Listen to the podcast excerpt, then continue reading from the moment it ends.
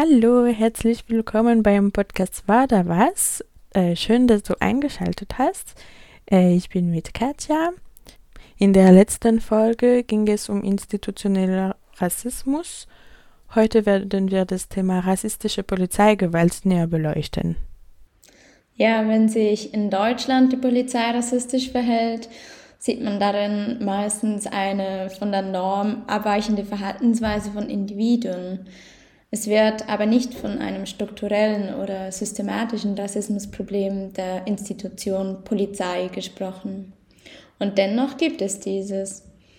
Du, Adele, hast mit der Aktivistin Suleika Lindemann von der Kampagne für Opfer rassistischer Polizeigewalt ein Interview zu genau diesem Thema gemacht.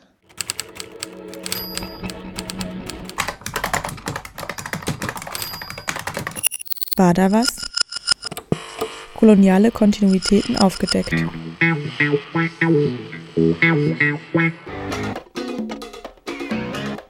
Ein Podcast des Südnordfunks.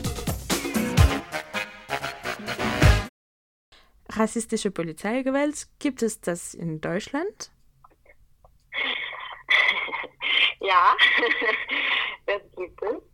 Ähm, hier bei COP, bei der Kampagne von, äh, für Opfer rassistischer Polizeigewalt, ähm, da arbeiten wir halt auch an einer Chronik seit 2000 schon und haben da halt hunderte von Fällen dokumentiert, ähm, allein in Berlin von rassistischer Polizeigewalt. Und also ich mache das eigentlich eigentlich immer nicht so gerne, dass ich da einfach was vorlese, weil das sind halt einfach richtig krasse, richtig krasse Sachen, also richtig schlimm.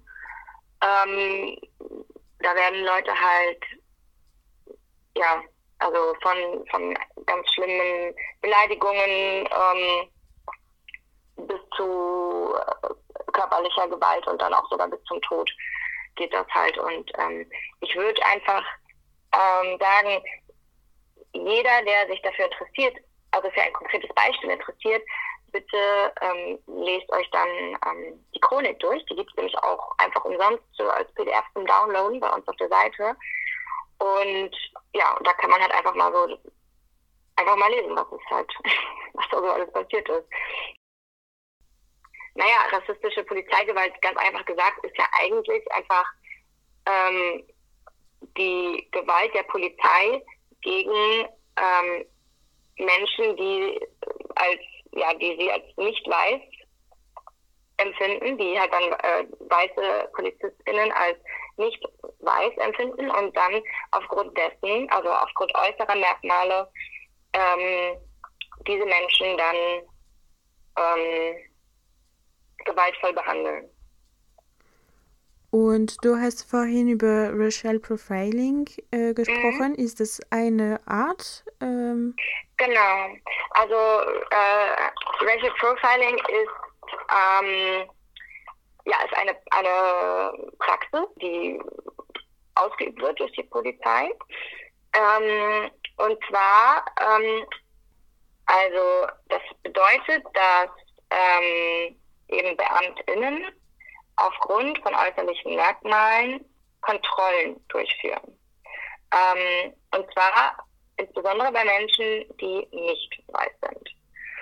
Und also das sind halt äh, Kontrollen, die angeblich verdachtunabhängig sind, ähm, aber äh, werden halt nur bei, bei einer bestimmten ja, Gruppe von Menschen durchgeführt. Und dazu gehören dann halt auch eben besondere Orte, die dann halt als Gefahrengebiete bezeichnet werden.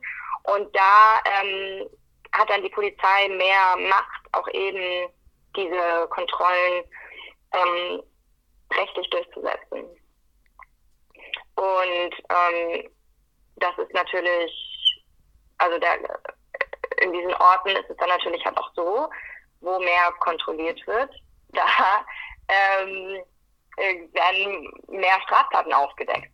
Aber das heißt ja nicht, dass an diesen Orten, wo sich ähm, Menschen aufhalten, die ähm, dann von der Polizei eben kontrolliert, mehr kontrolliert werden, ähm, aufgrund ihrer äußerlichen Merkmale, dass, dass, dass da halt mehr Straftaten tatsächlich passieren als sonst wo.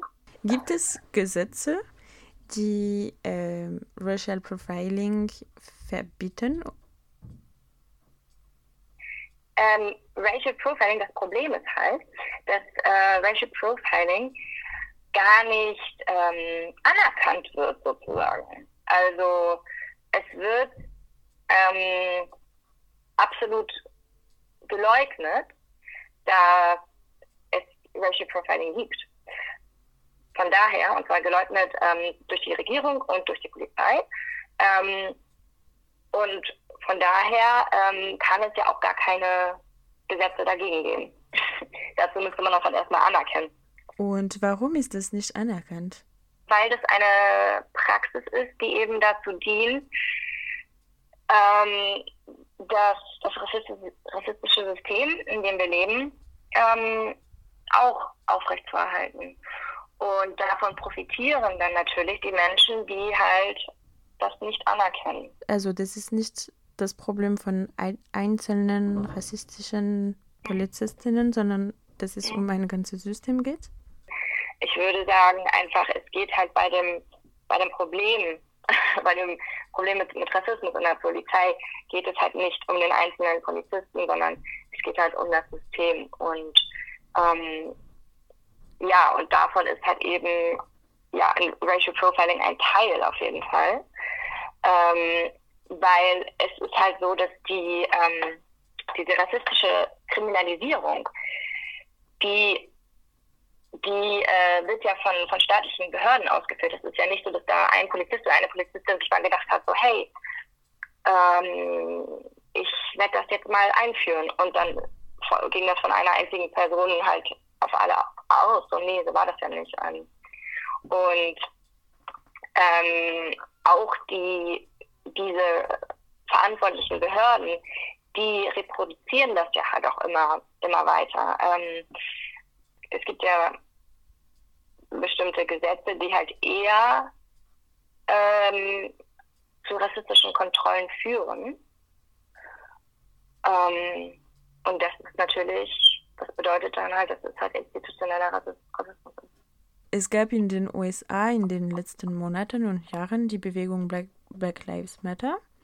Mhm. Und ich glaube, dadurch hat man in manchen Ländern anerkannt, dass es auf jeden Fall in den USA ein Problem mit Rassismus in der Polizei mhm. gab. Hast du den Eindruck, also warum ist es so schwer anzuerkennen, dass es auch in Deutschland ein Problem in der Polizei gibt? Also, das ist eine gute Frage, die eigentlich gar nicht, also die man mir eigentlich gar nicht stellen könnte, weil ich erkennen das ja an. Es gibt aber viel, natürlich sehr, sehr viele Leute, die das halt nicht anerkennen und ich kann da nur spekulieren. Aber ich würde dann mal halt spekulieren, dass es nun mal so ist, es ist immer leichter zu sagen so, ey, da ist voll das Problem, aber wir hier, nee, hier gibt es keinen Rassismus. Also ich meine, ich habe wirklich noch vor ein paar Jahren ähm, aus meinem Freundeskreis ähm, gesagt bekommen, so, hä, was redest du denn da? Es gibt doch gar keinen Rassismus hier bei uns. und äh, ich denke, das ist halt, dass viele Leute das eben leugnen, weil, weil sie nicht anerkennen wollen, dass wir alle in einem rassistischen System sozialisiert sind. Und natürlich, dazu nehme ich mich ja jetzt auch nicht raus, obwohl ich halt ähm, auch POC bin, ähm, das ist halt, also wir sind hier aufgewachsen, so ist es dann halt. Und wir müssten alle dann langsam äh, aufwachen. Und ähm, ich denke, dass viele Leute halt da sich noch also verscheuen, aufzuwachen, weil dann erstmal sie auf sich selber gucken müssen ähm, und alle ihre, ihre Rassismen erstmal erkennen müssen. Mm, und das ist, glaube ich, ein sehr, also kann, kann mitunter ein äh, schmerzhafter Prozess sein, wenn man sich als Mensch sieht, der so nicht sein möchte. Welche, welche Folgen hat die Polizeigewalt für Betroffenen?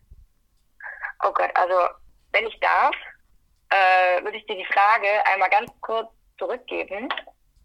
Was, was glaubst du, wie würdest du, was für Folgen würdest für dich haben, wenn du Betroffene wärst? Und von der Polizei grundlos zusammengeschlagen wurdest und eine Nacht in die Zelle gesperrt wurdest und beleidigt wurdest und ähm, die, die, die, die total äh, und total gedemütigt wurdest und auch körperliche Blessuren davon getragen hast. Wie würdest du dich fühlen? Wahrscheinlich viel Angst, äh, sich mhm. einfach zu bewegen, weil wenn die, die Beamten, die die Macht haben, sich so verhalten, wer kann man trauen, wo kann man gehen, wenn man Probleme hat? Viel Wut Absolut. auch wahrscheinlich würde ich ja. spüren, aber wa wahrscheinlich auch viel mehr als noch Angst und Wut. Ja, also ja, absolut. So, ne? Das ist halt, ich meine, das ist halt eine Sache. Ich glaube, da wenn man sich da mal, das kann man nicht nach, kann man nicht äh, äh, nachvollziehen, aber man kann natürlich sich da halt irgendwie reinversetzen oder versuchen, sich da reinzuversetzen, ne, als empathischer Mensch. Und ja, so wie du sagst, ne, es hat halt ähm, einfach nicht nur körperliche Folgen, sondern also sondern auch psychische Folgen, wenn man dann eben sich nicht mehr sicher fühlt und du weißt nicht, zu wem du gehen sollst, wenn du dich nicht sicher fühlst, dann musst du dich ja selber schützen. Dann musst du dafür, musst du Zeit und Energie, Kraft aufwenden, um dich selber zu schützen und dich um Verbündete zu finden, um dich selber zu bilden, damit du halt nicht mehr, damit du nicht in eine Situation kommst, wo die Polizei dir sagt so, ja, das und das ist richtig und das und das darfst du jetzt nicht und du weißt es halt nicht. So, ne? Weil die Polizei sagt ja auch manchmal Sachen, die einfach überhaupt nicht stimmen. Ähm, das ist ein enormer psychischer äh, Stress. Also das ist so eine Belastung. Ich ähm, kann nur ganz kurz dazu sagen, dass es meinem Vater auch passiert ist. Ja, ganz, ganz schrecklich. Das ist eigentlich eine, eine, eine Freiheitsberaubung auch nach der ähm, nach der Freilassung aus der unrechtmäßigen Gefangenschaft sozusagen. Und ähm, ja, und dann hat auch immer wieder das so erklären zu müssen. Deswegen sage ich halt auch, ne, also immer wenn man halt dann sagt, so, ey, wie ging es dir da mit dem, mit dem Racial Profiling? Du hast doch diesen, wenn, wenn man irgendwie jemanden kennt, der der so einen Überfall erlebt hat, so, du, wie war das? Und dann halt auch irgendwie Anfragen, wenn wir Anfragen bekommen, dass wir, äh, ob wir irgendwie Opfer von rassistischer Polizeigewalt für ein Interview äh, anfragen könnten für jemanden, dann sagen wir halt auch immer so, nee, nee. weil das ist eine Retraumatisierung einfach, ne? Und deswegen ähm, sage ich halt auch so, wer sich dafür interessiert, was genau, was genau da passiert, kann sich das gerne bei uns in der Chronik durchlesen, weil das ist ganz genau ähm, dokumentiert. Ähm, ja, und dann halt natürlich, weiß ich nicht, stell dir mal vor, du bist, äh, hast irgendwie einen, sozusagen, einen dieser Orte, ähm, dieser, dieser Gefahrenorte irgendwie direkt vor deiner Haustür, wo du immer gerne gechillt hast, da wird, den wirst du umgehen. Das ist halt auch ein, ein Eingriff in dein Leben. Ähm, oder du wirst irgendwie gucken, dass du dich ganz besonders gut anziehst oder ganz irgendwie anders anziehst, als du dich sonst anziehen würdest oder so, keine Ahnung, damit halt irgendwie ja kein Verdacht auf dich kommt. Ähm, ja, oder du wirst halt dann auch einfach Angst haben, dass es also aus, aus dem Nichts irgendwie wieder jemand auf dich auf, auf dich springt und dich mit Handschellen abführt ohne Grund. Kann ja natürlich aber halt auch sein, dass also es geht ja wirklich bis dahin, dass Menschen in Polizeigewahrsam sterben. Und davon dann ist halt die Konsequenz, dass dieser ja, Mensch nicht mehr lebt und dass seine Angehörigen dann damit weiterleben müssen und halt auch damit, dass das vom, vom Staat, von der Polizei dann komplett geleugnet wird und ihnen nicht Glauben geschenkt wird. Und auch Menschen, die sich dann halt, versuchen, da juristisch gegen vorzugehen, wenn ihnen das passiert ist, dass die dann halt denen auch kein Glauben geschenkt wird und ähm, das ist ja noch mehr eine Art von, noch eine weitere Demütigung ist es dann, ja. Wann hast du dich bei der Kampagne für Opfer rassistischer Polizeigewalt engagiert und äh, gibt es ein Ereignis, das dich dazu geführt hat? Mhm. Ja, ähm, das Ereignis war eben, dass es ja meinem Vater auch passiert ist. Und dass ich erstmal ganz lange wie gelähmt war so gar, und gar nicht damit umgehen konnte, gar nicht da, also es hat mich auch traumatisiert. Ich, auch, ich konnte gar nicht ähm, darüber nachdenken, weil mich das so geschmerzt hat. Also ist heute auch noch schwierig. Ich möchte eigentlich auch gar nicht so viel darüber reden. Ähm, aber da äh, irgendwann hatte ich dann halt die Kraft zu sagen, so, okay, ich kann jetzt, ähm, kann jetzt was dagegen tun. Ich, also mein, meine Art, jetzt damit umzugehen, ist eben was dagegen zu tun, dass es irgendwie, irgendwie besser wird. Ja, das war der zweite Beitrag zum Thema institutionalisierter Rassismus. Die Themen für die nächsten paar Folgen von diesem Podcast sind noch offen. Deshalb Falls du eine gute Idee hast für eine Folge oder eine Person kennst, die wir unbedingt interviewen sollten, melde dich doch gerne bei uns. Am besten schreibst du an südnordfunk.iz3w.org. Und alle Folgen von der Reihe War da was sind äh, bei Spotify, Deezer, Soundcloud und bei RDL hörbar sowie auf der Webseite von der IZ3W. Bis zum nächsten Mal.